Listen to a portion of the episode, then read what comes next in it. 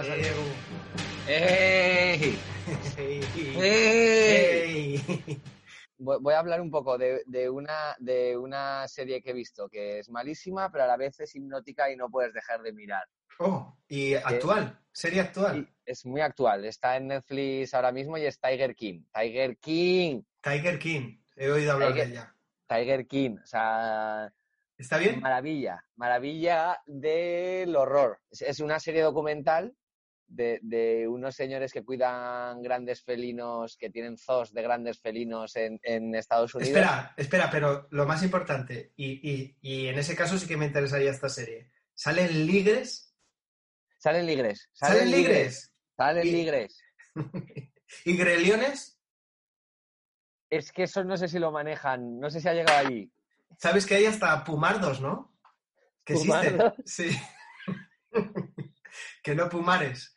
Pumardos, Yo sí. conocía, iba a decir, yo conocía a Pumares. No, es que este tema me interesa especialmente. Pues voy a darle una oportunidad, ¿eh? A, a Tiger Lily. ¿O cómo se llama eso? Tiger King, Tiger, Tiger King. King. Salen, los nombran, los nombran a, lo- a los ligres en un par de ocasiones Hombre, y salen hombre. ahí. Ángel Cristo vivió de ligres unos años. Hubo un- una temporada que, que no había circo que se prestase que no, que no llevara un ligre en su cartel. Claro, yo, yo hacía, hacía- No me gusta lo de auto autonombrarme, Mm. pero lo voy a hacer. ¿Te vas a autonombrar? Sí, porque en, en- en un monólogo tenía. En los monólogos tenía una broma que era. eh, que estaba el ligre, que era mitad ligre y mitad león. Yo había ido un paso más allá y había creado un animal mitad anaconda y mitad leopardo, que era el anacardo. Eh, yo la pasaba. Ese- el anacardo es el King África de los frutos secos. Eh, y lo dices esto después de haber podido hablar con King África y, y descubrir que era un, un gran un gran tipo que sabía perfectamente lo que hacía, pero que, Sí, tío. ¿no? A mí me marcó mucho, ¿eh? A mí me Sí, marcó sí, sí, sí. Una filosofía de vida, ¿verdad?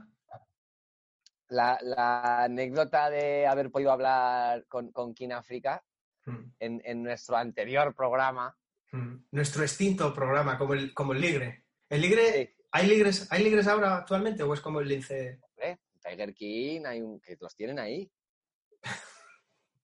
Pero, pero ya- claro, al, al- al cerrarle Sí. las puertas de los circos, a lo Si mejor vieras, ahora- Tiger, si vieras Tiger King, si hubieras visto Tiger King, no harías esa pregunta banal. Bueno, la veré, la veré, me la, me la anoto de verdad, me interesa mucho. Mira, tenía ahora una prioridad que es ver el documental que acaba de estrenar Netflix de, de una temporada de Michael Jordan.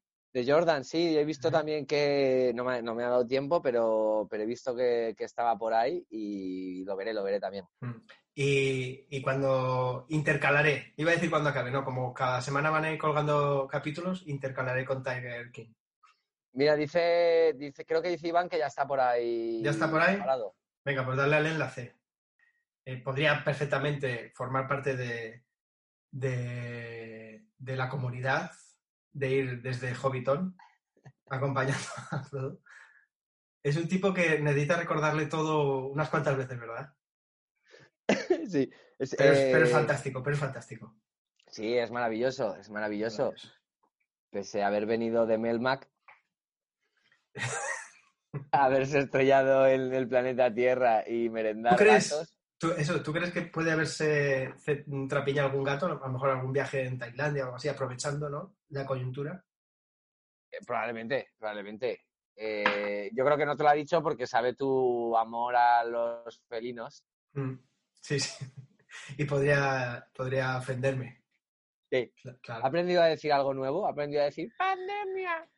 No, no, no, está. ¿Sabes lo que pasa? Que, que él, él, pues claro, ahora se ha relajado. Ahora todo lo que. Toda la parte formativa la ha aparcado. Ahora está en un periodo de, de descanso, de, de reflexión interna. Puede ser, puede ser también que nunca haya hablado. Está-. Escúchame, es que porque no tengo el vídeo aquí, pero lo voy a rescatar y lo voy a colgar en, en las redes para que la gente sea, para que sea Vox- Vox Populi. Pues venga. Hola. Porque Sí, estoy harto de, de tener que defender a mi gato de, de acusaciones eh, que, que no tiene ningún fundamento. Es que tengo un vídeo, una comprobación de que mi gato habla y, y eso es así. Bueno, eh, Iván, ¿qué, ¿qué, le pasa? Iván es como un señor mayor también, ¿eh? Con este, estas tecnologías. Puede que ahora mismo esté intentando conectarse con el microondas. ¡Acabadito, Iván! ¡Bravo! ¡Dale, dale, Iván! ¡Bravo! ¡Bravo! Ahora nos tiene que oír. Iván, ¿nos oyes? Vamos a dar inicio como si fuera el podcast, ¿vale? Esto es como la previa para enganchar espectadores. Ya tenemos cuatro. Y, Vamos. Pero, pero vamos a empezar el podcast un poco formalmente para a partir de ahí ya desarrollar la idea inicial que teníamos, que era The Worst of the Best The Best of the Worst. Vale. Que Diego y yo hemos tratado de explicar, pero lo vamos a, a entender mejor cuando empecemos. ¿Te parece? Muy bien. Pues eh, damos inicio con nuestra sintonía, ¿vale? Yo voy a darle compartir pantalla y a partir de ahora vamos a ver todas las mandangas que tengo aquí yo Ojo. preparadas. ¡Oh! ¿Pero qué es eso? El Los juego de mesa. El juego de mesa. Pero, pero escúchame, ¿que ¿de dónde estás sacando toda esa fanfarria? Y en, en tu honor. Pero es buenísimo Oh. eso, ¿no? ¿Y, ¿Y qué hay que hacer? ¿Cortar cabezas? Eso es buenísimo. Hombre. Y viene con miniaturas, con, con muñecos en miniatura y todo, chaval. Como digo, para pintar. Esto es mucha magia.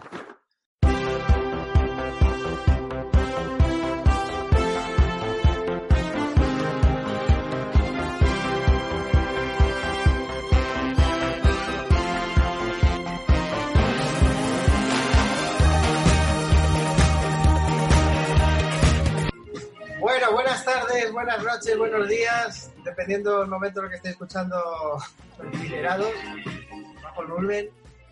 Iván Ara, Diego Peña, ¿cómo estáis? Muy bien, muy bien. Muy bien, hombre. Muy Aquí bien. estamos. Oye, Disfrutando de la técnica, de tu buen nacer. acabamos de conectar y va todo fluido, ¿no?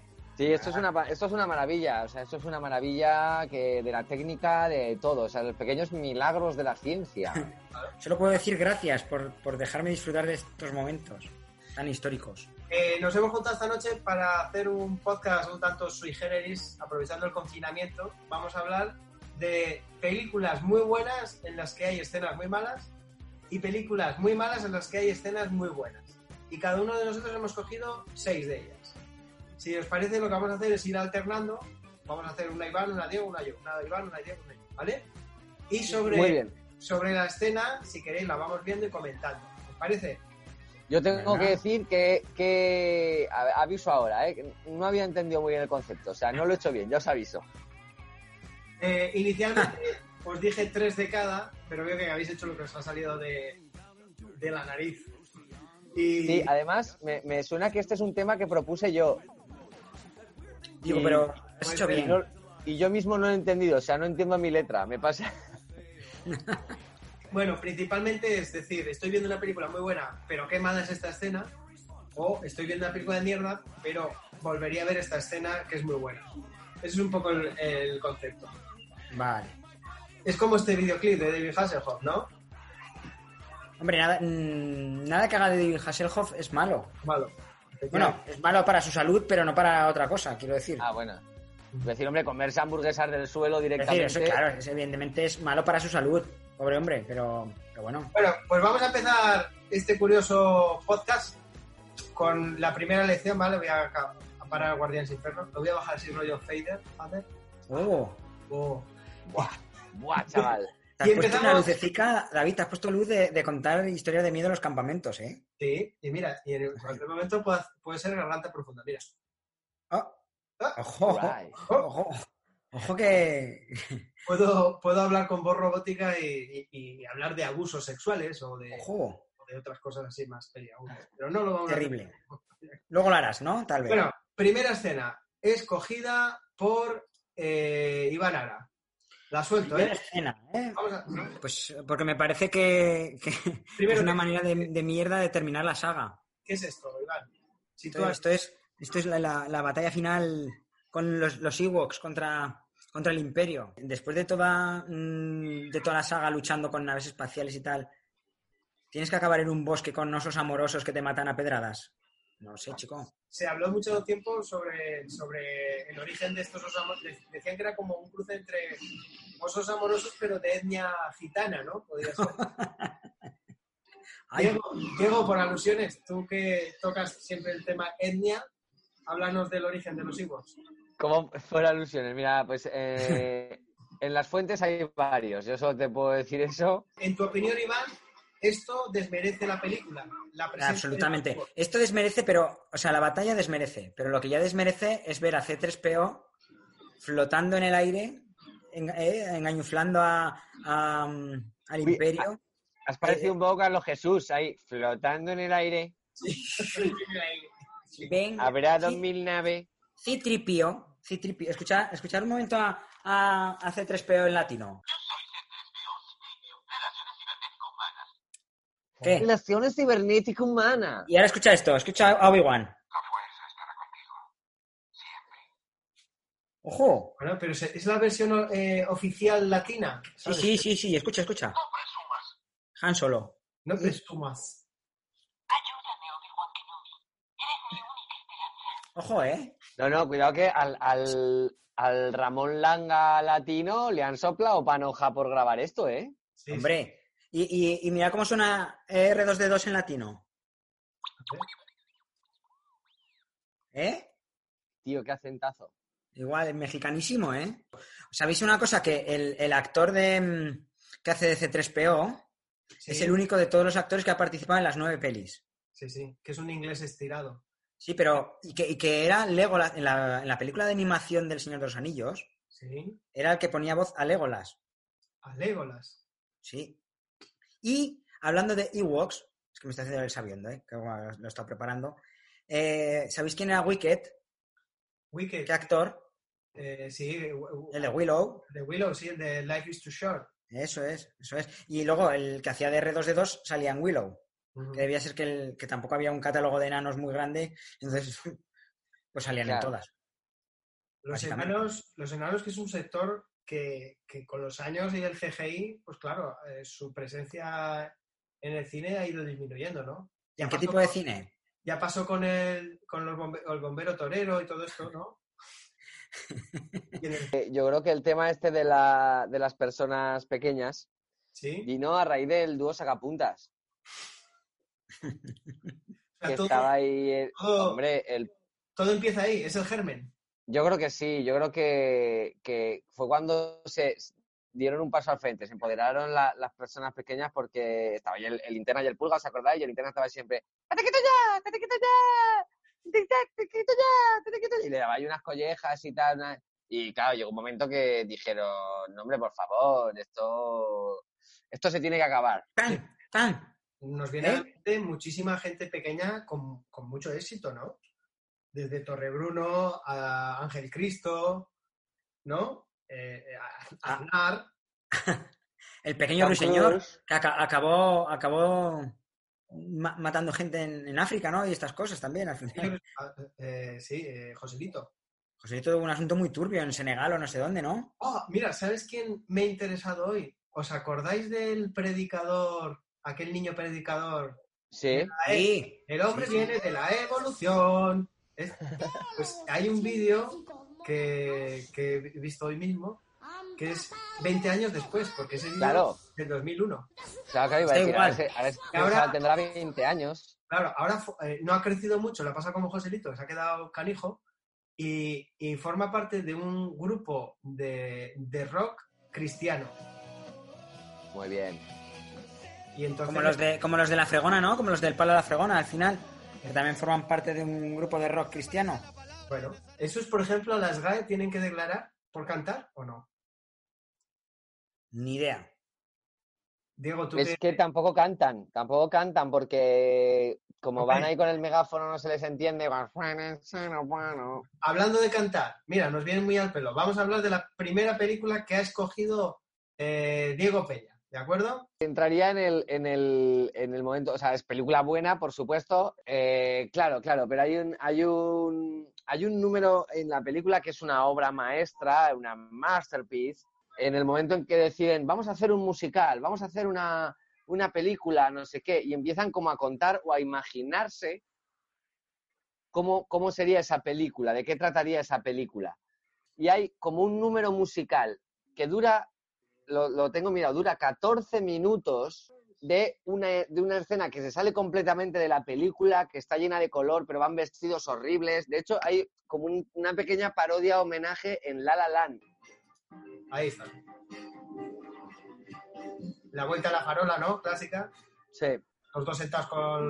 Esa vuelta a la farola yo la he puesto en práctica muchos días cuando volvía a casa por la noche, Sí, ¿sabes? Pero con estado de, de embriaguez. Que ne- necesitaba un punto de apoyo para dar la curva. Sí, sí, sí, no es, eh, no es probablemente el final, pero a mí me, me evoca que, que, bueno, pues eso, se les quedaba un poco corta la película y, y decidieron hacer esto y es, y es como un, ya te digo, es como un videoclip musical. Cantando bajo la lluvia, que es, ya digo, una de mis películas favoritas, una obra maestra Oye, eh, del cine musical. De hecho, de hecho eh, las la- si hay alguien viendo esto en este momento y no ha visto Cantando bajo la lluvia, que la vea. que nos deje. O sea, que apague esto No, hombre, no. Si hay uno o dos viéndolo, no, no, no los eches. Eh, eh, una cosa, tengo una duda, porque yo tengo muy, muy presente una escena eh, con la canción Make Them Loud y he visto al, al actor que salía a cantar al escenario, Sí, era el que hace esa escena, Sí. ¿no? sí. ¿Y es, ¿Y es en Cantando bajo la lluvia donde aparece esa escena? Dentro- Sí, sí, sí, sí, es un numerazo de hazle reír. Sí, sí, Ahora es cuando David dice, no, yo es que la vi hace mucho tiempo, la tengo olvidada. ¿de qué? Por eso O sea, te digo, no, as- no asociaba esa escena a, a esta película. Sí, sí. Ay, qué cosas, ¿eh? Venga, os vamos con la primera escena que he seleccionado yo, ¿vale? Venga, a ver. ¿Sabéis qué película es?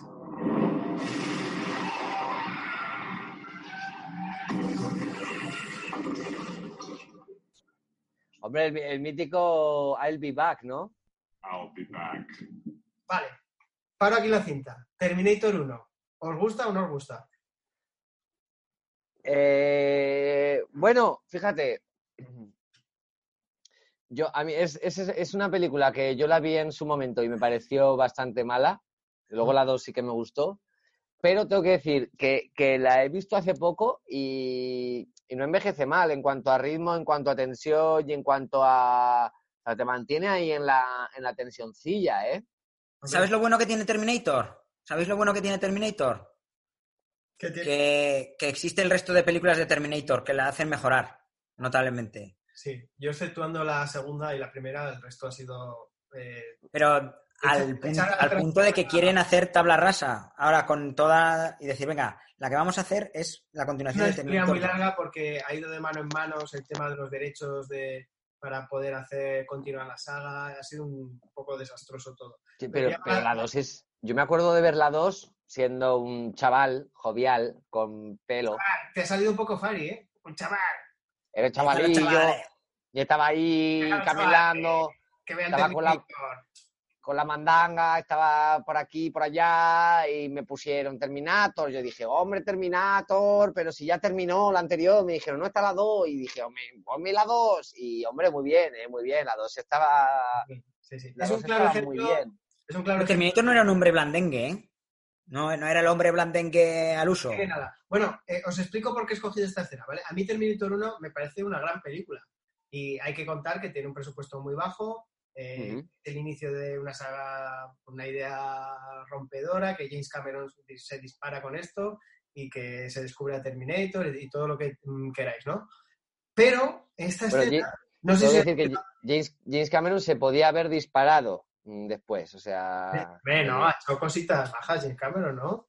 después de mentiras arriesgadas, ni una buena. Mentiras arriesgadas, peliculón. James Cameron lo que se ha metido en un fregado ahora con Avatar, importante. Avatar tiene ahí muchas. Bueno, he escogido esta. eh, Habéis visto la escena, ¿no? Cómo Sí. llega Schwarze después de que le digan que no puede entrar a la comisaría y llega con un coche y la tira. A mí es una película que hay efectos que es cierto que han envejecido un poquito mal, pero aún así me parecen buenos resultones, lo de el ojo y todo esto que hace en el baño y tal. Pero ojo a esta escena porque hay un momento que he parado un frame. Esto recuerdo de verlo yo en directo y quedarme con esta escena. No la había leído en ningún lado. Pero ojo al monigote que aparece cuando, cuando llega con el coche. Mira, he parado el frame para que lo veáis en casa. Mira. no sé si observáis aquí el, Sí. el monigote tremendo que colocan cuando llega el coche. Que no se Pues es, parece, de, es de historias de la cripta, ¿no? Eso- que no se parece mucho al señor que hay, eh, eh, como estamos viendo aquí, ¿no? Al señor Rollizo, que previamente le ha dado la pauta, ¿no? Y mira, he preparado, a, Bueno, también Rajoy sale a correr y no se parece mucho a un a atleta. colación de este que- he preparado un clásico que, que nunca está de más verlo de nuevo, que es Torpedato. Soy un torpedito. El chiste de la vaca que pasa. Está prohibido contar ese chiste, que lo sepas. Es un chiste muy bueno. ¿Eh? Pues te voy a contarlo al no te rías, que es peor. Te digo. De la que estás mirando, torpedo. Cobarde. Será tu padre, bestia, que tienes que ser más bruto que las alpargatas de la robo. Bueno, voy a hay que decir que gana mucho, ¿eh? Gana, gana. Le da más línea de diálogo al, al policía. Lucas, la cosita está muy mala. Es que todo pasado por el tamiz de chiquito gana. O sea, Ah, Ojo al muñeco, ojo al muñeco. Dos frames, son solo dos frames, pero bueno. Iván, has escogido como segunda secuencia, atención, A ver. esto que voy a poner, ¿eh?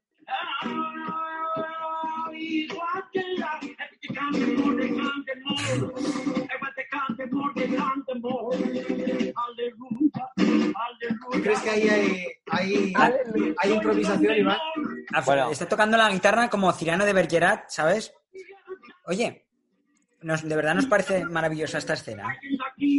Sí, hombre, eh, resulta extraño que siga sonando la guitarra sin que toque, pero... pero Claro, sí, porque está tocando Bigote Rocer debajo. O sea, en realidad la- su, cuerda no tiene, su guitarra no tiene cuerdas en la película original. claro. Entonces es como en Cirano. Él hace como que toca y toca el otro, fulanillo ahí debajo. Eh, ¿Tú crees que este- esta coreografía de Chiquito está ensayada o es improvisada?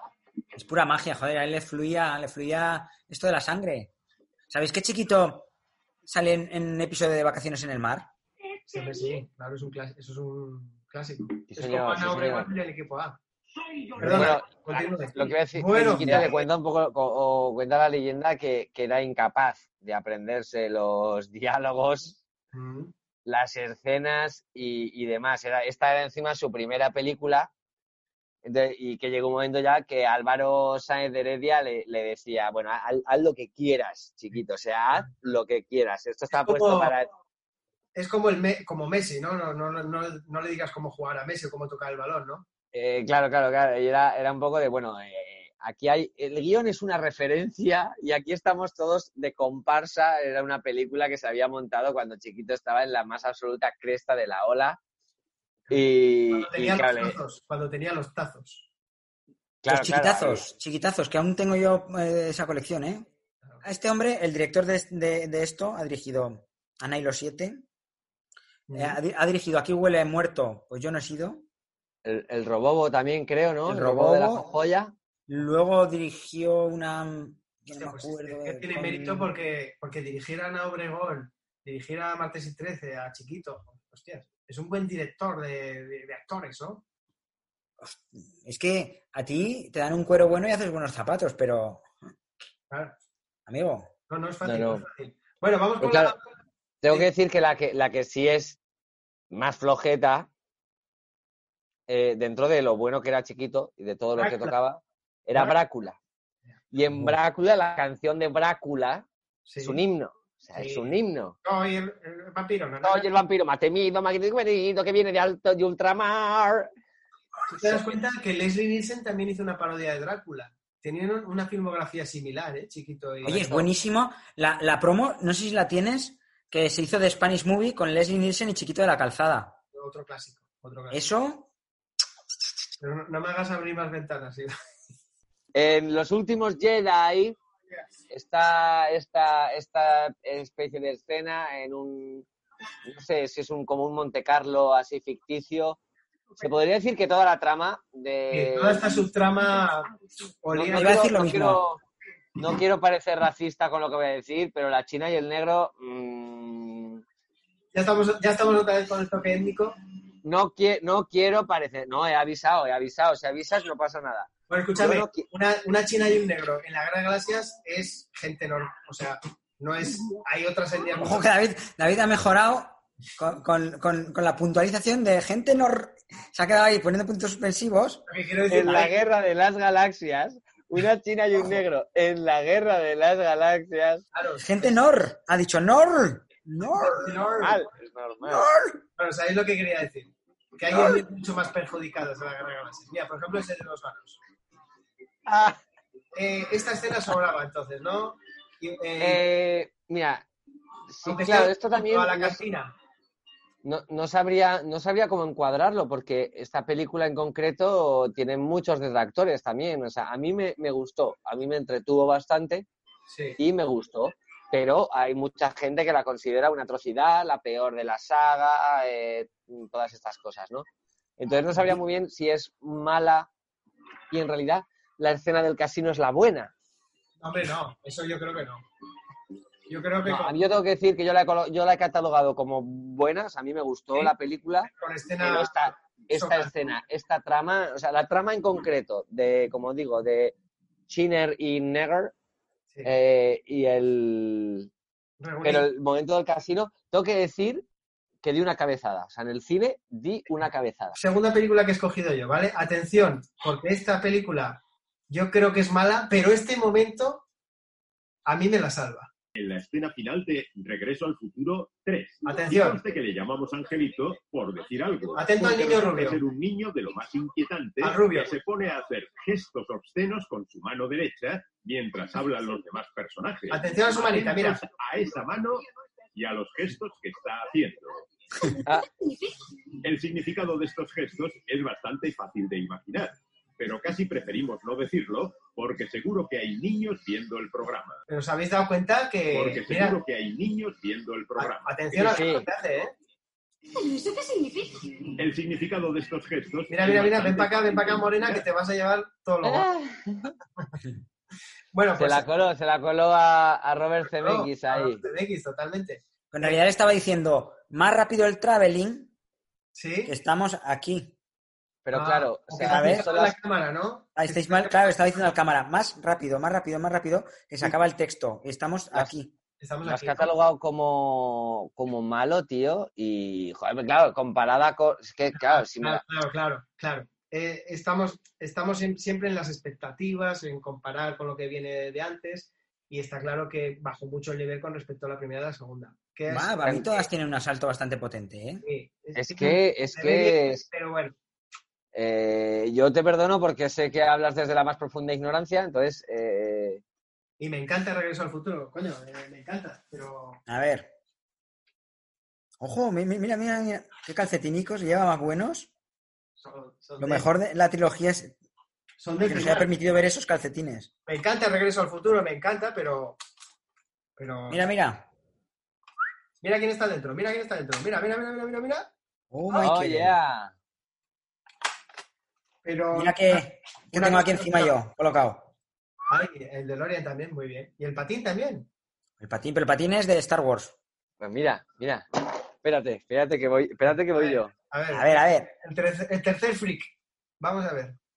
¡Oh! Oh, Cuadro conceptual. chan- echando fuego, ¿eh? Dos. Pues, ¿Os dais cuenta que en la- el anterior episodio acabamos enseñando los tres un gremlin que teníamos en casa? Y, ay, que no se ve, que no se ve. ¿Oh? Que sí, que sí que se ve, que sí que se ve. Sí. Sí, sí, Sí, sí. La Sí, es tres. que- O sea, aquí, aquí no Mala. se queda fuera ninguna, ¿eh? Hasta de la mala tienes ahí puesto, joder. Muy bien, Diego. En Bueno, esta casa no se queda fuera nadie. vamos con la tercera ya elección de Iván, ¿no? O segunda, Iván, tercera. Tercera, tercera, David. Tercera, tercera. Si Venga, no acabamos mañana. esto, Sí, por favor. Esto estoy muy des- en desacuerdo contigo, Iván. Ya te, lo digo, ya te lo digo de inicio, ¿vale? Estamos viendo la, la escena final de, mm, de Los Inmortales. Eh, la escena, la secuencia con más chispas y contraluces gratuitos de, de la historia del cine. Pero Un porque escúchame, sí, Es una película absoluto. con- en la que están con espadas, con mucho metal, Ojo. y, Y con, tirolina, una tirolina, tío, como la, de- como la del pollo. con un cartel un luminoso, pues que cómo no va a haber chispas en esa escena. Y las luces allá contraluces. es- bueno, esto es, mira, mira, mira, anda ahí. ¿Pero qué tienes en contra de las chispas? De, de esta peli, esta peli durante muchos años fue mi película favorita. Y la- y guardo mucho cariño. ¿Y tú crees que ha envejecido mal?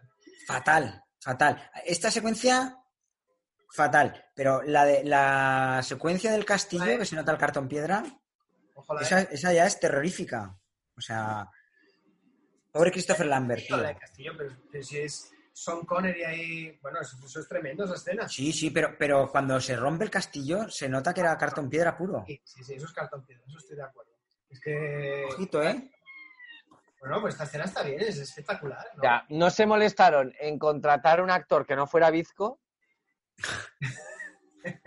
y se van a molestar en, ha- en hacer bien las maquetas. O sea, Iván, por Eh, favor. ¿Sabes Ahora, que esto es- Iván, Iván, estoy de acuerdo, en ti- eh, ahora que la estoy viendo, estoy de acuerdo contigo en que salen chispas hasta de... Hombre, hasta del agua. ¿Te has fijado que salían chispas del agua? Sí, ahora- no tiene Oh, oh. chispas. Ojo ese efecto. Mira, mira, mira, mira cómo baja, mira, mira cómo baja. Ojo, el cruzadito. El cruzadito, muy bonito. Eh, pues muy estético, ¿eh? No, no. Esta- ¿Sabéis que esta peli, el protagonista iba a ser Carl Russell? Ah, claro, ya ha salido con chispas, ¿eh? Hombre, yo te digo que esta... Vuélvela a, ver, vuélvela a ver y la verás con otros ojos. Aquí la técnica era el mate paint, ¿no? Iban pintando todos estos Oh, rayitos. Más chispas, mira, mira, mira, mira. Oh, el, el director eh, eh, hizo que Queen hiciera la banda sonora Sí. porque les dirigió en un videoclip y había dirigido a Elton John en casi todos sus videoclips, a Duran Duran, o sea, el fulano tenía sus... Bueno, pues eh, eso es otro de los puntos fuertes, la banda sonora. Hombre, Increíble. O sea, Yo te- tiene muchas cosas buenas esta película, Iván. No, porque haya chispas y porque haya un poco de cartón piedra en el castillo, no puede yo te digo una cosa, es una peli que es mala, pero es de mis películas favoritas, es lo que te decía antes. Esos pequeños matices. Y la idea conceptual es muy chula, ¿no? Hay unos inmortales que van pasando el tiempo, se van matando uno al otro, chupan la energía del otro. O sea, conceptualmente es muy guay la idea. Sí, pero ¿y ¿habéis visto la, la 2, la 3? Han hecho una Eso serie de, de televisión. eso de chupar la energía del otro también lo sacaron de Queen. Eso se le ocurrió a... Pues a Queen no le fue muy bien, ¿eh? A Freddie Mercury. Alfredo Mercurio, De pobrecillo. hecho, de hecho, le fue debilitando, Diego. Aquí me, me gustaría hacer un crossover con, con el otro podcast en el que participo, que es el conversador de Fluzo, Sí, gran podcast, gran podcast. Yo lo he estado viendo, ¿eh? Lo he estado viendo. el que, el que Mariano habla, habla de esta peli también, habla de los inmortales. ¿Bien o mal? eh, bien, bien, bien, bien mal. Bien mal. Como nosotros, como nosotros un poco.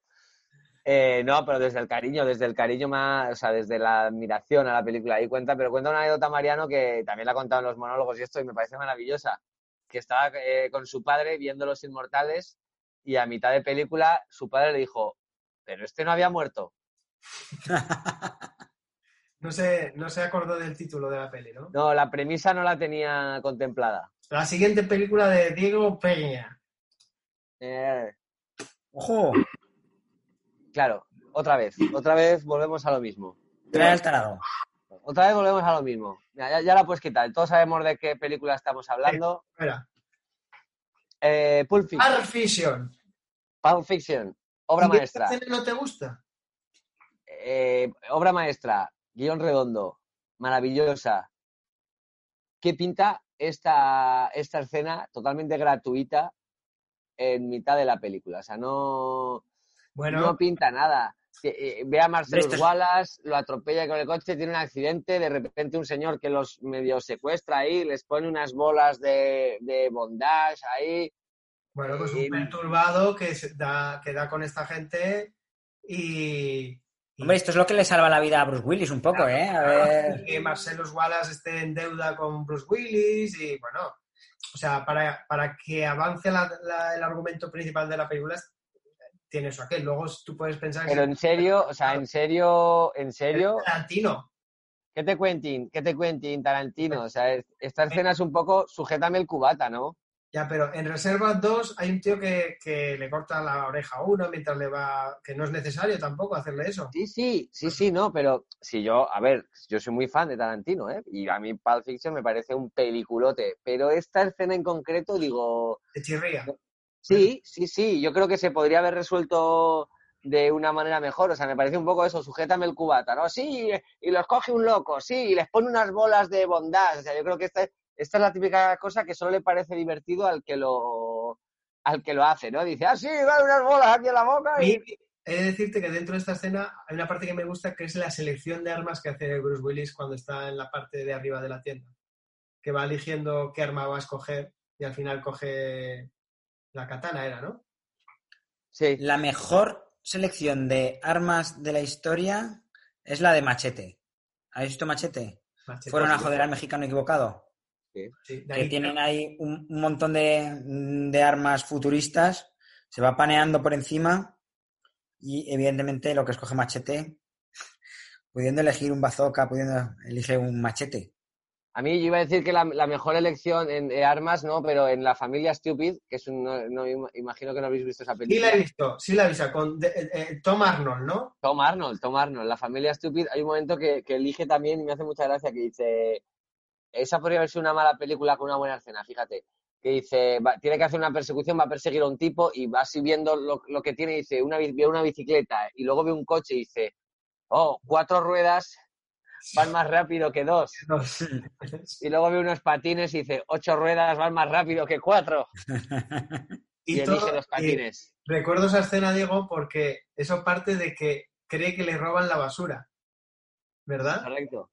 y, y persigue al camión de la basura para saber qué hacen con su basura, porque creen que le roba la basura. Bueno, eso es una mala película, efectivamente, una buena escena. Vamos el- el- la canción de Yo mi abuelo soy, que es maravillosa. Mi abuelo soy, efectivamente. Atención a la siguiente película que he escogido, ¿vale? Aquí O sea, a, a lo mejor, Mira cómo se toca la barba, se pone, se pone tenso, está ahí. Oh, a lo mejor me llamáis la atención, pero es que era se pone necesario, como, como Michael Jackson delante de Macaulay Culkin. era necesario que trajera a Incinerados esta saga. No sé si conocéis la saga Basket Case. Sí, sí, sí, sí, sí. ¿La conoces? Sí, esto es una, unos- una pareja de cómicos, ¿era o algo así? No, no. De ninguna de las maneras, no, no, no. Ah, no. No, es, es una peli de serie Z, de terror. De un chino con, con- con Ay, unos negros en una furgoneta. Es que me suena mucho, ¿eh? Me suena mucho, tío. Basket Case, joder. Es cierto que hubo tres partes. La Sí, pero a ti primera- te suena por Green Day. Claro, por la canción de Green Day. La primera de ellas costó 35 mil dólares, ¿vale? Para que os hagáis una idea. Eh, y el argumento, atención, es de eh, dos hermanos que son siameses. Unos doctores cortan al hermano, que el hermano está regular, vais a ver que está regular. Y, y entonces el hermano que está sano, o mejor, eh, va, quiere vengarse de esos médicos por haberle quitado a su hermano de, de la cintura. Rescato de la tercera entrega de Basket Case, no de la primera y la segunda, la tercera, una escena que hay en la comisaría de policía, disfrutarla.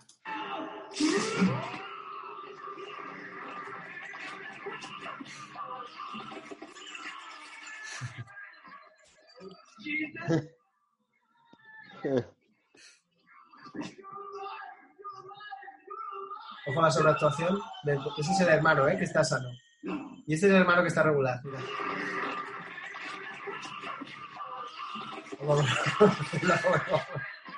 Se parece a Trump, ¿eh? Bueno, ¿no? Se parece un poco a Donald Trump cuando le coge así del cuello y tal. Una cañita brava, sí. Bueno, continúa la escena, pero no voy a poner más por, por- por- para que no os- en YouTube. Pero Basket Case, la tenéis en YouTube íntegra y en castellano, las tres. Os las podéis ver de, de tacada y las vais a disfrutar. Desafío total, Iván, has escogido. Pero desafío total, es decir que, que, que- me gusta mucho, pero la, la secuencia que te decía era la que se saca el chip por la nariz, ¿sabes? La nariz. Es como si sacara sinusitis, como si tuviera un problema de sinusitis muy jodido, Esta ¿sabes? es, esta es Ahí está. Ahí está, ahí está, eso es. Tranquilo, no pasa nada. Mm. Ya, ya, ya está. ¡Ay, ay, ay! Que se va a sacar. Oh, Bueno, A mí me impactó mucho, ¿eh? Esa escena, por lo que sea, la de la nariz, digo, porque siempre he tenido ahí como una cosa con mi nariz.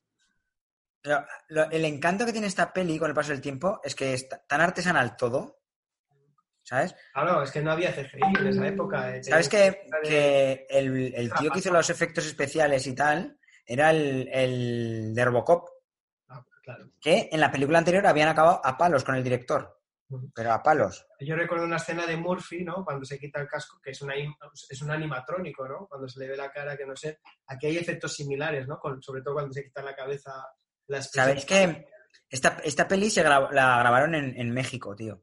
porque por lo visto había una arquitectura como muy, muy vanguardista, y se pusieron malos todos, menos Ah, sí. Schwarzenegger, que le mandaban la comida de, de culturista de Estados Unidos y un guionista que no comía nada. Y Verhoeven, para seguir eh, haciendo la peli, lo que hacía era que tenía una ambulancia en el set y cuando se deshidrataba le metían un chutazo la- y lo, lo volvían a dirigir. Bonito. ¿sabes? A mí durante un tiempo, eh, si sirve de, de algo, en el equipo de balonmano me llamaban Cuato, que es el, el- Porque siempre he sido muy delgado, pero tenía mi barrigota, siempre Ah. tenía aquí mi barriguita, entonces me decían como que iba a salir aquí Cuato, que era el, el Jordi Puyol este que salía como de la barriga, Anda que no hubo bromas con eso, ¿eh? y durante un tiempo pues, pues me traumatizó bastante. La actriz de, los, de las tres tetas el- el- dice que el, el papel le marcó para siempre, ¿sabes? Porque todo el mundo la señalaba en plan, tú eres la de las tres tetas de, de Desafío Total. Y que el, el original, en los bocetos, Mm. tenía cuatro tetas, pero que cuando las pusieron eran dos y dos. Entonces parecía una vaca y, y se cayó ese diseño y entonces en lugar de poner dos y dos, pusieron tres, que es como mucho más... Mucho no mejor. sé. Sí, porque lo otro parecerían el bicho del que bebe eh, Luke Skywalker leche muy en la isla, ¿sabes? Eso es otra regulera, ¿eh? Hostia, es- eso sí que sobra, eso sí que es asqueroso. Las monjas esas extrañas que hay por ahí. Sí, sí, esa- ahí también se columpiaron un poco. Otra cosa. Vamos a por la siguiente. Vamos allá. Tu siguiente película, ¿vale? ¿Qué vas a poner ahora? ¿Qué vas a poner? Yo ya empiezo por lo que no sé lo que he hecho, ¿eh? Yo ya... Vale, te voy a dar una pista de la siguiente peli que has escogido tú, ¿vale? Sí, Es un ser que viene de otro planeta y se Sí. amigo de un niño, ¿vale? Iván. Y van- El Ete y el Otto. Las mascarillas. Traigan las Oiga. mascarillas. Ojo. las mascarillas, ¿eh? Está mal. Muy actual, muy actual todo, ¿eh? Actual. ¿Estás seguro? Los Calatrava es finísimo, ¿eh? Esta, esta película ha envejecido muy bien. Intuición. Y el humor, el humor es plenamente actual también, ¿eh? Eh, Ete, el extraterrestre. No era esta, ¿no? Y me- me- Era la, la original, la original. Ete, el extraterrestre. Aquí tengo que decir que entra un poco el- la- la- un rollo personal, ¿eh? Sí, porque Ete es una película buena, pero tiene una escena que yo odio con todas mis fuerzas, que es ¿Pero odias por mala o porque a ti te suscita algo malo? Es que a mí me, me retrotrae a un momento de la infancia que me traumatizó mucho. O sea, yo tengo que decir que ET no la pude ver terminar hasta, pues, no sé qué tendría yo, 20 años, tranquilamente. Mm. Eh, porque yo ET la vi en un contexto, y es que era el cumpleaños de... mm, eh, eh, mi hermano tenía un amigo, bueno, tiene un amigo que celebraba los cumpleaños en su casa viendo pelis. Entonces mi madre hacía esto que hacían las madres antes, bueno, que yo lo siguen haciendo, que es empaquetar al pequeño también. El mayor tenía una fiesta de cumpleaños, pues decía, bueno, empaqueto al pequeño un rato y me voy yo de compras o a estar un rato tranquila. Es una green card, eso es una green card a, a- a la gente más mayor, ¿no? Al, al ambiente más mayor. Es Correcto. como un acceso a, a cosas que de normal no tendrías acceso. Correcto, correcto. Entonces, eh, claro, en ese cumpleaños siempre se veían películas. Yo ahí, de- ahí, por ejemplo, me acuerdo que descubrí las pelis de los Ewoks, de Star Wars y demás. Y, y un año pusieron ET, que yo no había visto. Entonces, y, y me la estaba flipando. Estaba yo ahí como pues, un niño, un niño viendo ET. O ¿Con sea, cuántos años? ¿Con cuántos años? voy a tener siete, ocho años, no me acuerdo, pero una cosa así. ¿Y ¿Tenías todavía pelo? el qué? Ahí tenías todavía pelo, ¿no? Tenía pelo, tenía pelo, todavía. Eh, bueno, tenía la, no tenía la cabeza al revés, o sea, la tenía bien. Nos situamos, Ete, eh, toda la película, yo estaba fascinado, pero llega el momento en el que llegan los federales. Llega Peter Coyote Mm. con los federales ahí, montan un tinglado, aparecen ahí con máscaras, con una movida muy tocha, unos túneles, ahí, ¡fua! ¡ficha for car! Y Ete está muy mal, o sea, Ete está muy mal, muy mal. Ah, sí, sí, sí. Está pasando muy mal. Y lo tenía mal color, ¿eh? Tenía pe- peor cara que los pollos del Prica, ¿eh? En ese No, no. momento. Y por Está ahí, está y hecho Elliot, mierda. Elliot también. Claro. Y Elliot, claro, Elliot porque lo que decía, ¿no? Tú siente lo mismo que, que Ete. Claro, claro. Elliot también. Entonces, eh, están ahí pasándolo muy mal, muy, están pasando muy mal. ¿Os imagináis que, perdón, ¿eh? ¿Os imagináis que ET tuviera la conexión con Marcelus Wallace? ¿Sintieran lo mismo? La escena del bondage, quieres decir. Pues, Qué imaginaos la cara de ET, cómo se les tiraría el cuello. Momento en el cual mi madre entró en la fiesta de cumpleaños y dijo esto que decían las madres eh, de los 80, que decían, A ¡nos casa. vamos! Oh. Y te cortaron a ese momento, ¿eh?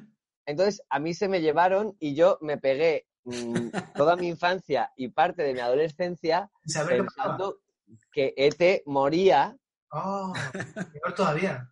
y se llevaba por delante al chaval también. O sea, no, no solo ET moría, sino que, claro, si ET moría, se llevaba por delante a, a Elliot.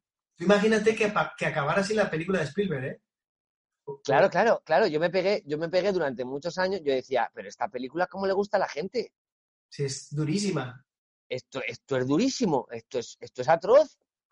Claro, Y yo me pegué, pues hasta, pues yo te, ¿qué te digo? Pues eso, hasta los 18 o 20 años que no pude ver terminar la película. Y entonces dije, pues, ah, pero se acaba bien, acaba bien y es muy bonita. Pero claro, a mí me traumatizó mucho. No es jodido, ¿eh? O sea, a ti es una puñalada trapera esa, ¿eh? Claro, Es que Me depende, traumatizó de, muchísimo. Depende de dónde acabes una película, es que puede ser otra película co- completamente distinta, claro. Claro, claro, yo pensaba que eso era un dramón, se, conver- se reconvertía de repente en una película fantasía, familiar y tal, se reconvertía en un dramón durísimo. Y Diego planificó su venganza y entonces vio a Mar en tiempos revueltos con su madre todos los capítulos para justamente en el momento clave del último de decirle "Ch, vamos al corte inglés y la dejó ah, jodida ahí de nada. Diego, eh, ¿nunca te habló tu hermano de que, había- de que la película continuaba o nunca tuviste oportunidad de volverla a ver antes? No, no me, no, no me hablaba con mi hermano ya. Desde ahí lo era escuchar la palabra ET y salía corriendo ¿sabes? No, no, claro, yo no, yo no sé, claro, esto, la verdad es que nunca lo he hablado con mi hermano. En realidad, eh, no sé si mi hermano la había visto antes o la volvería a ver después o quizá como era más mayor no le daría tanta importancia o, o lo hablaría con sus compañeros de clase, ¿no? De que, bueno, ¿qué ha pasado con la película? Ah, vale, al final se salva. Ah, pues mira qué bien. Bueno, voy con mi siguiente película, ¿de acuerdo? Vamos allá. Bueno, esta película es Están vivos, de Carpenter. No sé si la habéis visto. no Os No. cuento. Esto va de una raza alienígena que está eh, viviendo entre nosotros, pero nosotros todavía no lo sabemos. Es un poco, un poco como los lagartos de urbe, ¿vale? Y son, son leñadores canadienses ¿no? todos como este ¿Sabéis quién es ese? Diego, yo creía que lo ibas a reconocer. Este es el, este es el negro, este es el padre de, No, de una el peli de los Farrelly, ¿no? El blanco. El blanco es Roddy Piper, el gaitero, El gaitero, tío, es verdad. luchador de lucha libre. Y, y esta es la escena de la pelea más ridícula y menos, con menos sentido de la historia del cine. Porque toda tu familia. es el latino, como podéis escuchar, pero Roddy Piper le intenta convencer al otro de que se ponga las gafas, porque con esas gafas, esas gafas pueden ver realmente qué personas hay a su alrededor y si los esas personas son alienígenas, ¿de acuerdo? Es como si con esas gafas pudi- pudiera ver a los lagartos de V. La segunda piel, ¿no? Y entonces, en esta película, pues se trataba de eso, de es- un esa- poco el Donovan ¿no? de esta película Y ahora mismo están peleando porque este le quiere poner las gafas y el otro no quiere que se las ponga. Pues son seis minutos de pelea en este callejón. Este tío intentando ponerle las gafas y el otro diciéndole de esta manera que no, que quiere ponerle las Es gafas. curioso, es curioso porque normalmente el que te quiere poner unas gafas y en la playa y ese es el negro, ¿no? A ti. sustituir a uno de los personajes por Elton John intentando ponerle una de sus gafas ¿sabes? Entonces tendría sentido Pero el y el y el muchacho de color, ya no vamos a ser más. Sí. El muchacho de color no es el padre de una peli de los Farrelly. Te los Eh, Que ostras, se- es que no me acuerdo, pero no sé si es. eh, es ¿qué que pillas? algo pasa con Mary. Puede ser, porque este es un... Es el cuando se pilla la, la cuando Ben Stiller va, ¿no? Y que entra en casa de puede ser ¿eh? la dolorosísima escena que sus padres Puede ser, puede ser. Siguiente escena. Iván Ara. Mira, esto no he entendido porque has escogido una escena que a mí me gusta mucho, pero la película también. está en el cielo. Esto es maravilloso, joder. Está en un lugar con árboles verdes.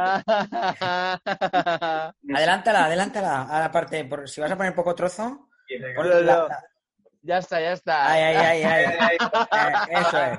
Ahí.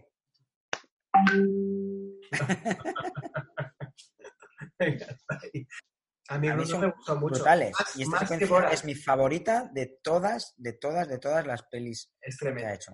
A mí, a mí eh, fíjate, me da. Fíjate, yo creo que es la que menos me gusta. Bueno, Ali no, ¿Bruno? pero. No, Bruno y Borat, Bruno y Borat me gustaron, sí. Pues la, Bruno que, tiene un humor muy nuestro, ¿eh? La que menos me gustó es la de. La de. La de Ali, Ali G, la primera, en realidad. Ah, Ligi. y Bueno, el dictador, ¿no? a Ligi con el doblaje de Goma Espuma. Ah, y el dictador tampoco, sí. Bueno, el dictador es que empieza muy bien. Mm. Sí, el dictador va flojeando. Pero bueno, El tiene- dictador es que como tiene una primera media hora brutal, pero luego se, se pierde en la nada. tiene la escena del helicóptero, que es tremenda. El dictador. Pero, pero esta, o sea, ahora fíjate que sabiendo lo que es la escena que es, me ha dado ataque de, de- de risa. La primera vez que la vi, o sea, no daba crédito. No Sí, daba crédito. A mí esto me parece brutal. Es increíble. Porque además. ¿Sabéis que había una escena con la Toya Pero- Jackson que se pero- quitó porque Michael Jackson había muerto? Ah, sí, con la toalla. Sí, sí, sí. que yo creo que también eh, en este en el caso de estas de estas películas de Sacha Baron Cohen que jugaba mucho con, con el tema de cámara oculta y, y situaciones en teoría reales que se daban con gente real y no actores claro esto a medida que fue siendo más conocido era más complicado hacerlo en las películas y tenía que ficcionarlo más no pero por eso creo que tiene encanto Borat y en, en Bruno yo creo que en esta escena eh, este tío no es un actor no tiene pinta de ser actor. Y sin embargo en el dictador sí que ves escenas que están ya más preparadas y que hay menos Sí. Pero yo, fíjate, lo que pensé fue, eh, eh, este tío lo ha probado. O sea, Sí, no, sí, sí, no se puede hacer de, de una manera tan realista. sí, sí, sí, sí. Es brutal. Sí, sí, lo hace. O sea, o ha tenido un asesor que Si no sabes de lo que hablas, no, Sí. no se puede. O sea, no se puede... Sí. O ha visto mucho porno de ese tipo, o Yo, de las, yo te digo que de las veces que lo he hecho lo hace igual. las veces que lo has hecho tú. Porque ya igual. cuando, cuando le da la vuelta. Sí, sí, sí, claro. Y, y, fuera de bromas, ha hecho cosas potentes porque sa- salía en Los Miserables, tío. Y Mm. salía Sí. en Sweeney Todd cantando haciendo de barbero, en Alicia en el País de las Maravillas. Que el cabrón canta bien, Y ¿sabes? También. en, en la de Hugo, de Martin Eh, Scorsese. de Scorsese, en la invención de Hugo. La invención de Hugo. La invención de Hugo, sí, sí. Bueno, eh, Diego Peña, voy a poner. Iba a ser, y estuvo a punto de ser Freddie Mercury en la peli de Sí, Ah, ojalá. sí. Me hubiera gustado mucho más esa versión, ya te digo. en la peli de Bohemian Rhapsody. Lo que pasa es que iba que a ser como que- una versión, una versión anterior. De hecho, el tío se bajó del proyecto Mm. porque era un guion que contaba, lo contaba en una entrevista. Hay una entrevista en YouTube que, ¿no? que, que estaba todo como muy, muy dulcificado. De hecho, dice, eh, en esa película, en ese guion, Freddie Mercury, claro, el guion era un homenaje a Queen. Pero y Queen sigue con otros cantantes, pero sigue haciendo conciertos. Entonces decía, Freddie Mercury moría a mitad de película. Coño. Entonces el tío dijo, pero ¿cómo? cómo Y luego pasaba cómo- una cosa, y es que había una secuencia en la que Freddie Mercury se bajaba los pantalones y ahí se le notaba que era judío. Entonces dijeron, no, no la puedes hacer tú. Eh, Iván es como Raúl Cimas, no sabes si a veces habla en serio o, o- o su imaginación hecha, hecha a volar. Sí, Venga. le falta decir, le falta decir, os he contado que mi padre No es fue... que mi primo tiene. bueno, vamos, vamos con la siguiente película. Eh, estamos eh, ahora con Diego Peña. Su siguiente película es esta película que voy a poner ahora mismo. Esto, esta cosa. Hablando de muertos, David Bowie. Me pasa, me pasa lo mismo que con Cantando bajo la lluvia. O sea, me encanta, me encanta la película, me gusta mucho. Eh, pero esta escena nunca la he comprendido muy bien. Sí. Además Esta es, escena de... es, es David Bowie seduciendo a una menor, es una cosa Exactamente, es como un homenaje a un homenaje a, a- a cosas que no me gustan. Al Duque de Ferias. Sí, sí, es un homenaje a, a- la pederastia que no, que no termino de entender Es raro. eh, en, un, en un baile de máscaras con una estética que no pega nada con el resto de la película, que está es ¿Sabes dentro del me laberinto. Vamos a situar, vamos a situar por si alguien lo está viendo y a alguien le Estamos interesa. hablando dentro del laberinto, ¿no? Dentro del laberinto, película de Jim Henson, del cual soy un admirador ferviente. Y me encanta la película. La película está toda hecha, pues como hacía Jim Henson, todo con marionetas, a base de diferentes tipos de marionetas, de diferentes tamaños. Hay algunas que son maravillosas. Menos o sea- David Bowie. David Bowie en principio no le metieron la mano por detrás. Claro, están David Bowie, Jennifer Connelly, que era la chica, y el bebé. Son los tres únicos, eh, los únicos tres personajes que no son marionetas. El bebé era alguien después. Era el hijo de Jim Henson, creo. El hijo de uno, de un guionista o de un Ah, sí, no, no, de uno de los que hacían los, la- eh, el arte de las marionetas. muñecos. Y ahora, y ahora maneja del que hacía los goblins o algo así, del que, Lo del vi en que el making of de Cristal Oscuro, la serie que estrenó Netflix, es verdad. Y ahora que es adulto, él es marionetista también, el crío. Sí, sí, sí. Esta película le pasa, ¿no os pasa a vosotros que cuando alguien te dice, eh, ¿has visto Cristal Oscuro? Y siempre te dice otro, y dentro del laberinto van como en pack. Sí, es el pack. ¿Eh? Sí, No, pues no, no. seguidas. Nadie que le hables de una no te va a hablar luego de la otra. A Y a mí- nadie que haya visto una no ha visto la otra. A mí hubo dos cosas de esta película que me marcaron mucho. Una era el paquete de David Bowie, que estaba es- es- exacerbadamente marcado. Y dos, el, el, el pantano este de la peste, que si lo De tocaba... los pedos, el, el pantano de los pedos. Qué miedo le cogía de pequeño a eso. Es que le- ¿Qué dices? Sí, Es sí, maravilloso. A mí me gustaban mucho los bichicos estos que salían debajo de las baldosas, que decían, ¡hijo puta! Eh, moviendo eh, la- ha dicho un taco, ha dicho Sí, hijo puta. Y tú estabas ahí, ¡oh! Verdad, sí, sí. Pues el, El, este del Hedor, el Hedor, ¿no? El, el- eh, el lago del Hedor o algo así. Pero si lo tocabas, decía que olías mal toda tu vida. Tú imagínate eso, ¿eh? Que hubiera un Pues eso le pasaba a gente, ¿eh? porque en el trabajo yo alguno he visto que, que- que lo tocó. Sí. Y no el- después.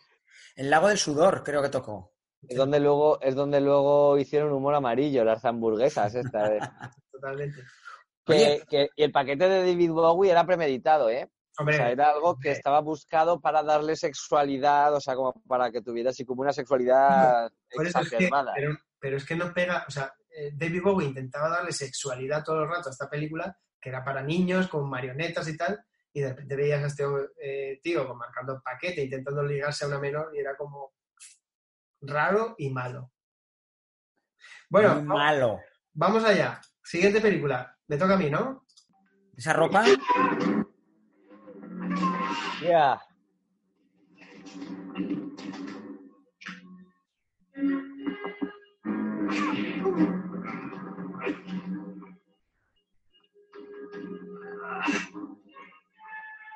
Cuidado. Está crujiéndole la espalda. Es quiro- quiropráctico. es, es su fisioterapeuta. Claro. Venga, vamos a... des- Las vértebras. Vamos a por la tercera y la cuarta. Dice, cuando te duele la espalda en el ordenador, levántate, camina un poco. Bueno, ya está. Voy a quitar esto. Voy a quitarlo. Eh, estamos hablando de Juego con la Muerte. ¿De acuerdo? Juego con la Muerte. Mira, Diego, eh, jugando con la muerte. Ahí. Película de 1978, ¿vale? Y atención, solo se rodaron 54 minutos eh, con Bruce Lee porque murió. ¿Sabéis que murió mientras estaba... Por lo que sea, por lo que sea. Y, y- y además lo gracioso es que esta película trata sobre un tío que es actor, que se llama, eh, que es el propio Bruce Lee, que tiene un alter ego que es Billy Lowe, una superestrella de cine de acción y tal. Entonces muere por un crimen que hace la mafia, lo matan em, pensando que lleva balas de fogueo, no lleva balas de fogueo, lo, lo matan, realmente no muere y lo que hace es este tío irse a vengar de esa gente que la ha intentado matar. ¿Vale? Por eso sube a la torre esta en la que se van enfrentando a distintos especialistas en artes marciales, entre, entre ellos Karim Abdul-Jabbar, que hace de, de uno de los, de los malos. Y, Pero y, así es, así es como murió su hijo, ¿no? claro, Brandon Lee.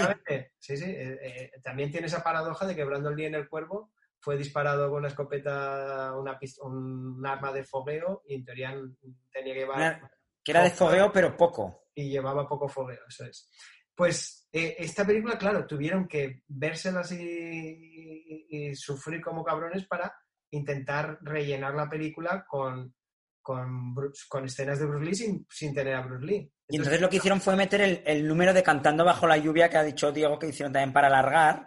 Y entonces llegaron a- al final, ¿sabes? Con, con ese trocico Pero que, que lo- no venía a cuento. Es que lo que hicieron es, es llegaron a poner, la, eh, bueno, tenéis que ver, hay unos vídeos por ahí en YouTube, llegaron a poner recortada su cara en un fotograma, ponerla encima de, una, de otro Pegado con celo. pegado con celo. Luego le ponían un casco en la moto para llevar con la moto para que no se reconociera, cogieron un doble con gafas y tal.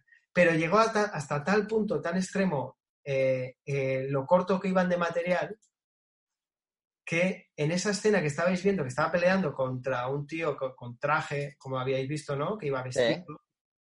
Pues llegó un momento, que ahora voy a compartir con vosotros una foto, ¿vale?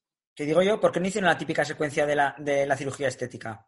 Que cuando... Sí, sí, de, de hecho, no sé, hay un momento que va vendado también con la cara. Eh, pero, fijaros, quiero que veáis esta imagen. ¿La estáis viendo? Sí. Pero llevaba traje el señor. Claro, pues esto es un momento en el que da una patada el de traje y como no tienen metraje de, de él dando una patada, pues ponen la de Karim Abdul-Jabbar. Entonces, en un- es un fotograma rápido, pero yo me fijé. No, pero, pero esto tiene explicación, porque es que lo que pasa es que el tío lleva pantalones pitillo. Y si estira mucho la pierna, se le suben hasta la ingle, ¿sabes? Es de los modernos, es moderno. Claro. O sea, David es- es- tiene todo el sentido. Pues en esa misma escena vemos lo cortos que iban de material y eso. eh, Está Y de pantalones. Un pie, un pie desnudo. Pero nos dejó pues cosas clásicas y emblemáticas como la indumentaria de Bruce Lee amarilla que luego re- utilizó Quentin Tarantino en Kill Bill con Uma Claro. Thurman. Y luego pues hay combates ahí espectaculares en esa torre que va subiendo. ¿Y esa es en la que Los- sale peleando con Chuck Norris que le, le arranca No. pelo del pecho? Esa es ¿Cuál operación. Dragón. Esa es operación. Dragón. Operación Dragón, sí. La- la- los conspiranoicos dicen que, que la fa- Bruce Willis muere y la familia muere también en extrañas circunstancias, porque todos fueron un poco como en Bruce extrañas Willis. circunstancias. ¿no? Bruce o sea, Willis. perdón. Bruce Lee, Bruce Lee, Bruce Lee. Es muy tarde para mí ya, ¿eh? es muy. Ya aviso. En la escena del bondage. Exactamente, exactamente. Eh, y el hijo también muere en extrañas circunstancias y tal. Y que era por la Yakuza, o sea, porque no quisieron Sí, sí, sí. eh, no quisieron pagar el impuesto revolucionario de los Yakuza Horror y entonces lo- la mafia china dijo, muy bien, os vais a un- enterar. Hay un documental en Netflix que hablan de esto del cine oriental, de las artes marciales, cómo pues, pasaron a Estados Unidos y sobre todo en barrios como el Bronx y la gente de etnia de, etnia de color que empezó a aficionarse. Había una calle que solo proyectaban cine de este tipo de artes marciales y tal.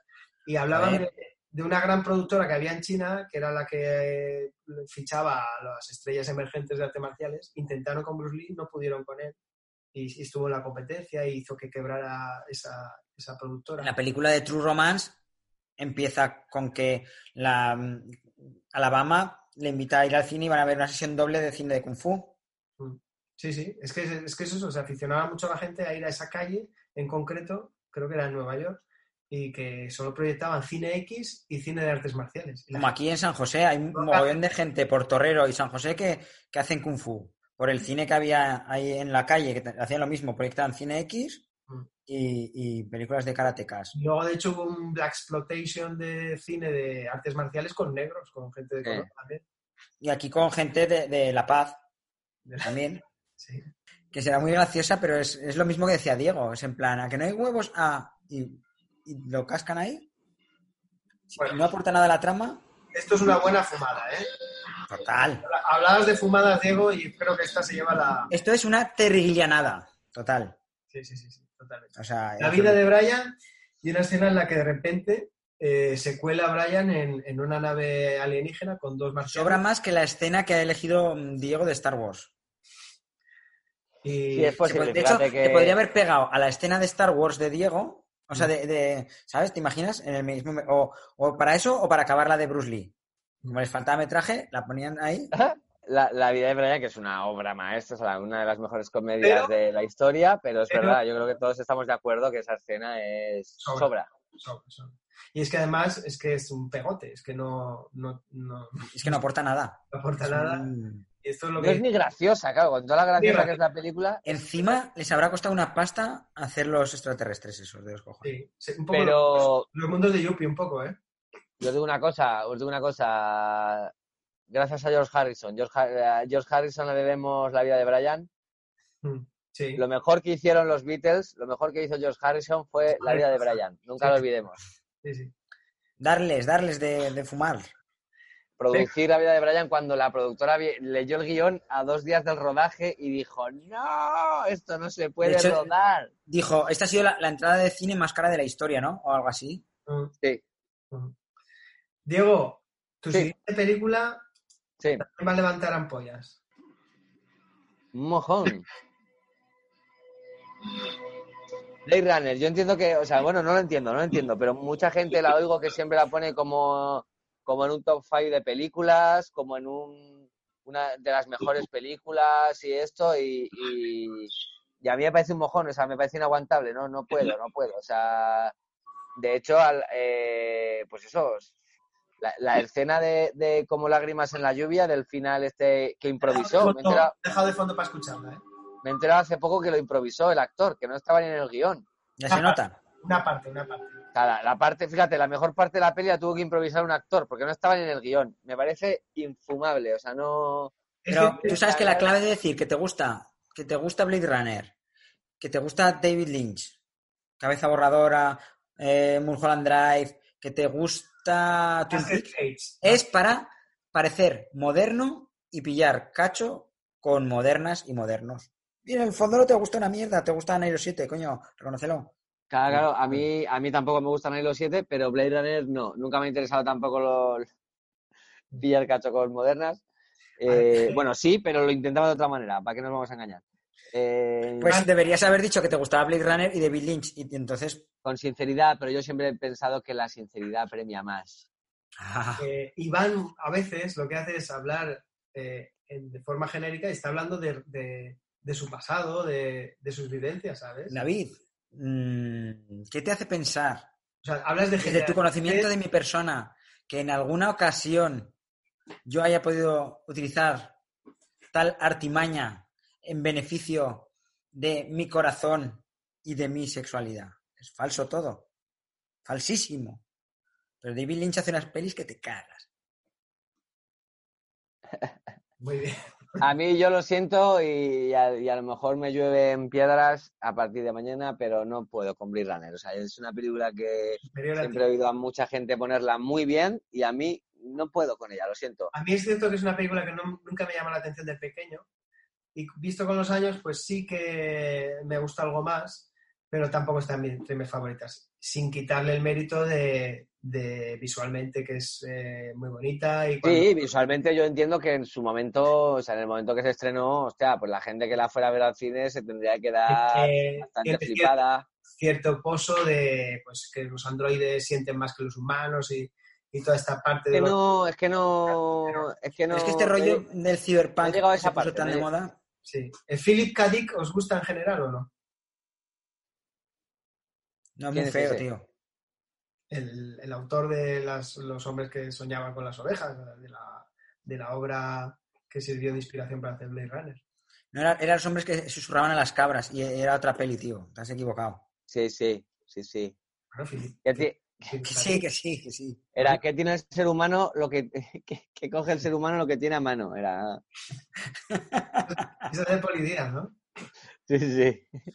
Pues esa, mira, la de Poli Díaz es una mala película con una buena escena. Sí, sí. Ya nos la contaste, sí, en, en el especial de Gran Lebowski. El, lame que las lame, el lama que las lame. El, el potro se desboca, el potro se desboca ahí que, que le da el, el objetivo en el culo y dice, como me a tocar el culo, me cago en mi puta madre.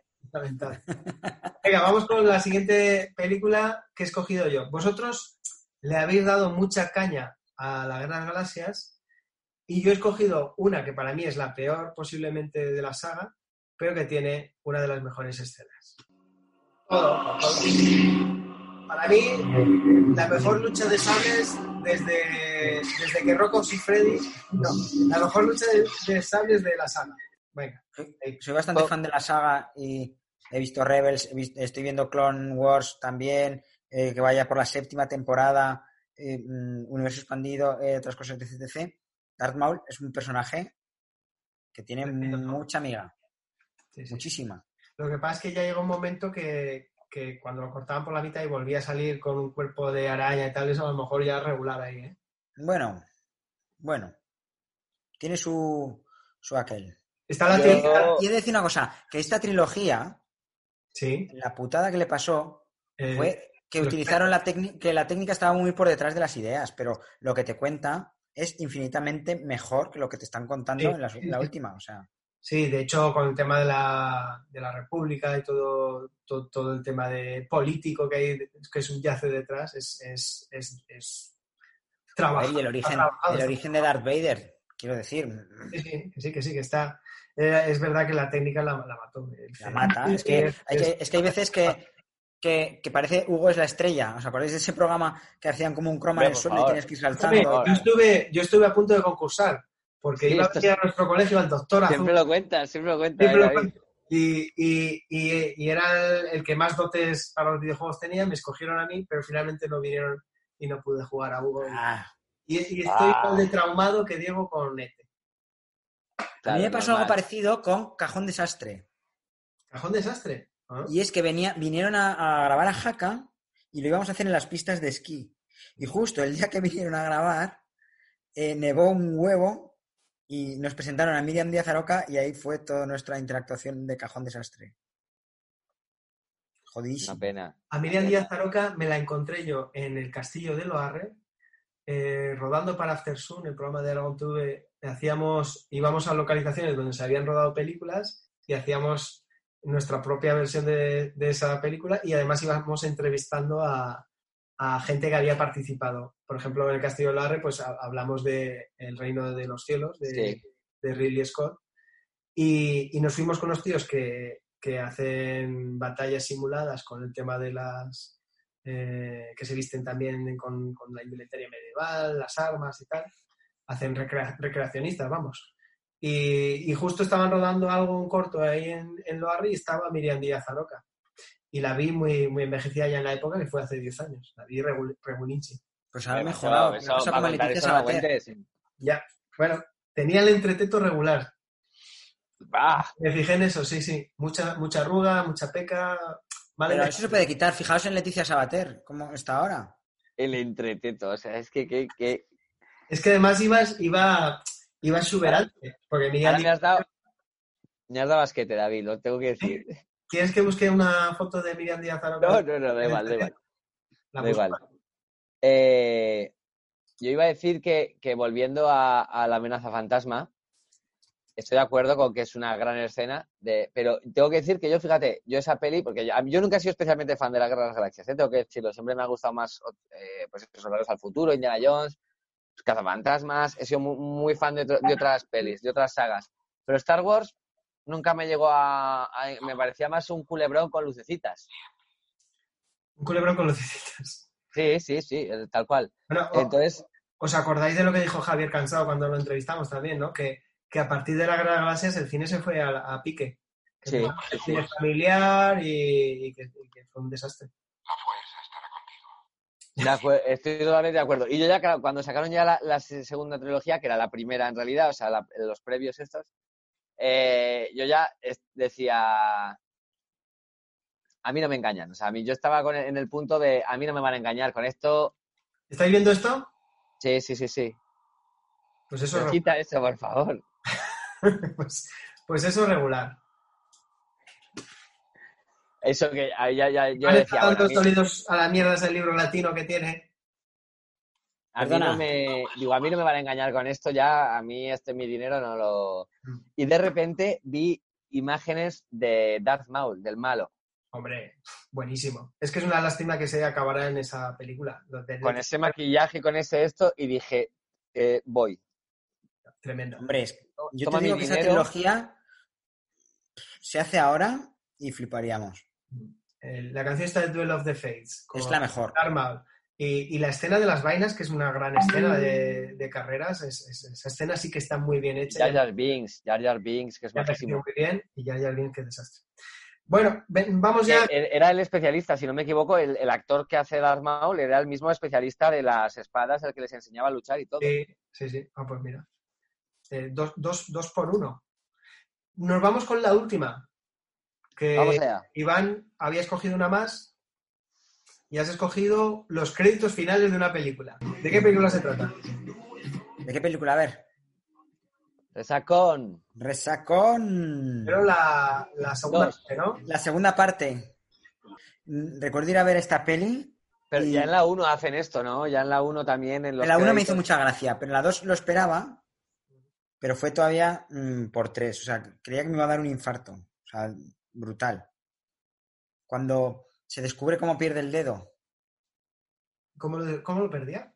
jugando al juego este de el Ah. cuchillo, entonces se ve una foto, él con el cuchillo y la mano, la, la palma de la mano puesta, y en la siguiente foto se ve cómo está el cuchillo en medio del dedo, sale con un Kike Super Mix en el hombro, ¿Mm? y luego sale con lo que parece una mujer detrás, pero que guarda su Kike Super Mix en la funda del señor. La primera parte, la primera mitad que hemos hecho de, de las pelis, ¿Mm?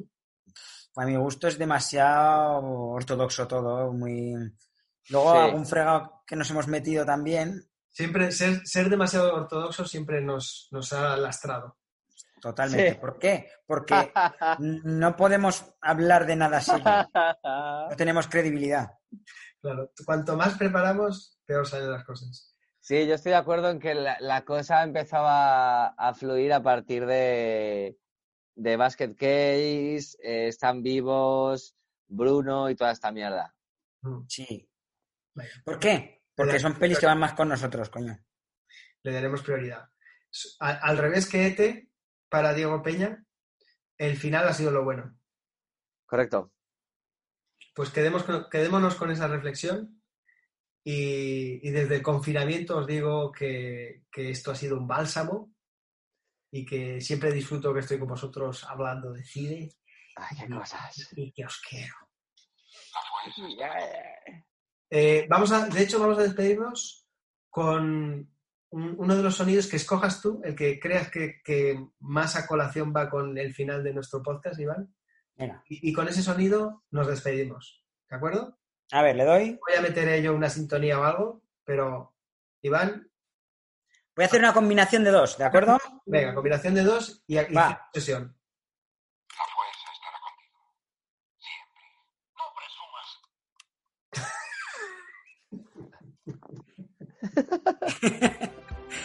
Hasta luego. Hasta luego. Un Adiós, placer. amigos. Chao.